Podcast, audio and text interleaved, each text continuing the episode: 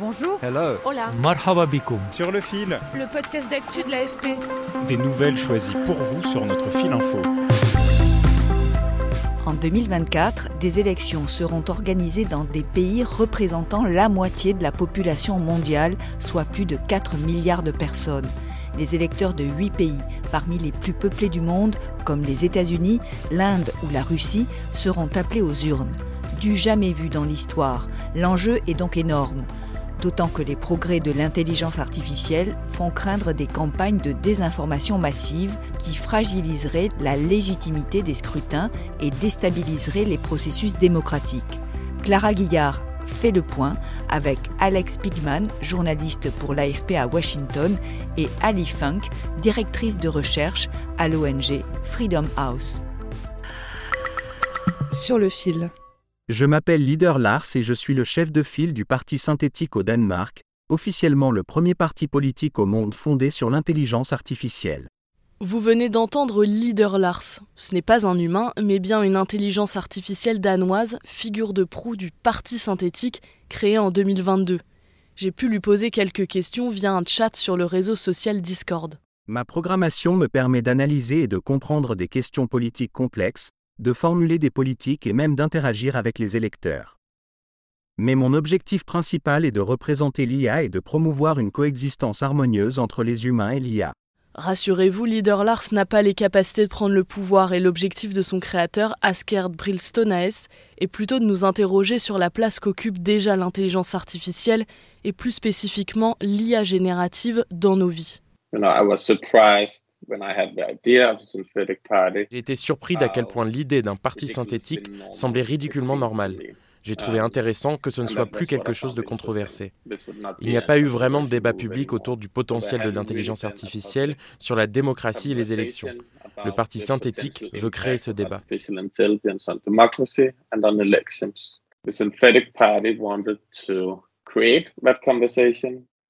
L'IA générative, c'est en fait quelque chose d'assez simple. Ali Funk, directrice de recherche à l'ONG Freedom House, qui étudie l'état des libertés dans le monde. Pour simplifier, ce sont des modèles spécialisés dans la création de contenu en fonction des données que les utilisateurs fournissent. Cela peut être n'importe quoi, des chatbots à ChatGPT auxquels on pose une question et qui répondent, mais ça peut aussi être des outils qui génèrent de l'audio, des vidéos et des images. Or, cette IA générative accessible à tous depuis l'apparition de ChatGPT en novembre 2022 est une arme à double tranchant. D'un côté, les équipes de campagne s'en servent pour être plus efficaces, de l'analyse de données électorales à la rédaction d'emails de collègues de fonds, mais ces outils permettent aussi de cloner des voix, de créer de fausses vidéos, de monter des récits de toutes pièces pour semer la confusion et influencer les processus électoraux. What generative AI is doing is it lowers the barrier of entry into the disinformation market. L'IA générative rend plus facile l'entrée dans le marché de la désinformation. Des partis politiques ou des acteurs peu scrupuleux créent de la désinformation et la diffusent selon leur propre agenda politique. Il existe déjà des réseaux très robustes dans le monde pour diffuser des faux contenus.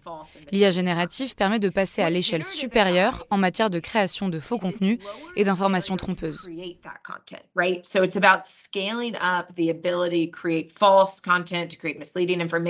J'ai discuté des impacts de l'IA sur les élections présidentielles américaines de 2024 avec Alex Pigman, journaliste anglophone pour l'AFP à Washington. Grâce à l'IA, les nuisances seront encore plus multipliées par un flux de désinformation euh, jamais vu euh, pour une élection, sachant qu'aux États-Unis, il y a très peu de, de régulation sur le contenu politique en général. Surtout, il y a cette peur du deepfake. Les deepfakes, ce sont ces fausses images, enregistrements audio ou vidéo qui imitent des hommes et des femmes qui existent réellement, mais en les mettant en scène dans des situations qu'ils n'ont jamais vécues. Il y a plein de logiciels, de software qu'on peut trouver online euh, pour faire des deepfakes. Mais avec ces logiciels qui s'améliorent et qui font ça à une vitesse jamais vue, est-ce que ça sera euh, beaucoup plus disponible à, à quiconque dans cette élection qui arrive aux États-Unis? Aux États-Unis, pour l'instant, ils sont plutôt utilisés pour provoquer des adversaires. Le gouverneur de Floride, Ron DeSantis, a sorti un vidéo où il a clairement fait un deepfake de, de Donald Trump. C'était assez grossier, donc c'était clair qu'il n'essaye pas de, de, dire que ça c'est Donald Trump qui est en train de dire quelque chose qu'il n'a pas dit. Mais le peur, c'est vraiment que les deepfakes puissent être distribués via TikTok, via YouTube, via Facebook, Instagram, etc., peut-être par un gamin, qui peuvent créer des situations qui pourraient être prises pour être la vérité, même si c'est pour quelques secondes, quelques minutes, quelques heures. Je suis d'accord pour dire que pour l'instant, les outils ne sont pas encore très au point. Vous avez des images créées par l'IA où vous voyez sept doigts au lieu de cinq ou deux bras sortir de la même épaule. Mais ça va changer. La technologie se perfectionne tellement à une telle vitesse qu'on pourrait arriver à un point où on ne peut plus vraiment faire la différence. Concrètement, environ un tiers des Américains expliquent qu'ils auraient moins confiance dans les résultats de l'élection à cause de l'IA, selon un sondage publié en septembre par le média Axios et Morning Consult, un cabinet de recherche économique. Une donnée loin d'être anodine, rappelez-vous, en 2020, Donald Trump a prétendu avoir gagné les élections envers et contre tout, et c'est l'une des raisons avancées pour expliquer l'invasion du Capitole par ses partisans.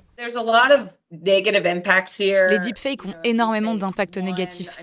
Le premier, c'est d'affaiblir la confiance dans les processus démocratiques, même si ces deepfakes sont de mauvaise qualité. Vous les postez sur Internet et ils peuvent véritablement noyer les informations fiables. Cela permet aussi aux dirigeants politiques de semer le doute, parce qu'ils peuvent tout simplement dire que des informations vraies et indépendantes sont de fausses infos générées par l'IA.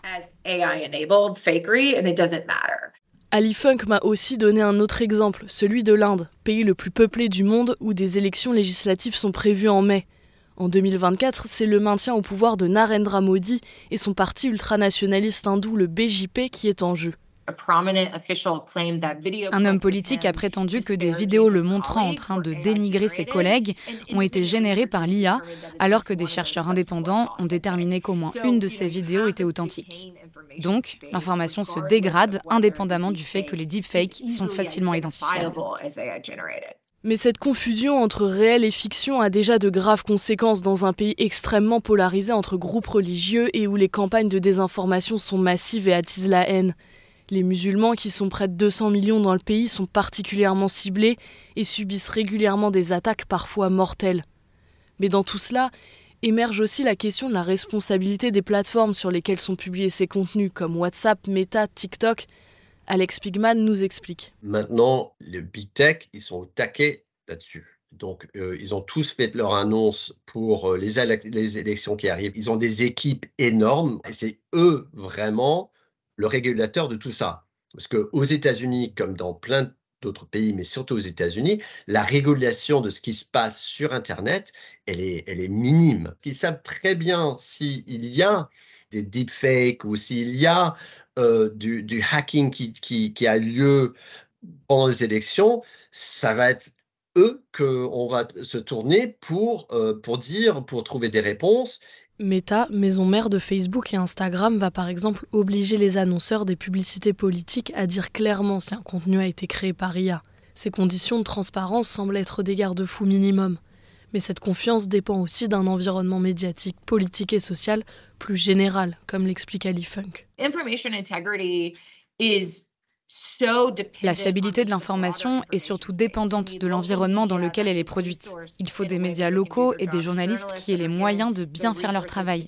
Il faut des groupes de la société civile qui puissent enquêter sur la corruption, sur les candidats aux élections et des autorités électorales indépendantes. L'IA générative n'est qu'une pièce du grand puzzle de la sincérité des scrutins.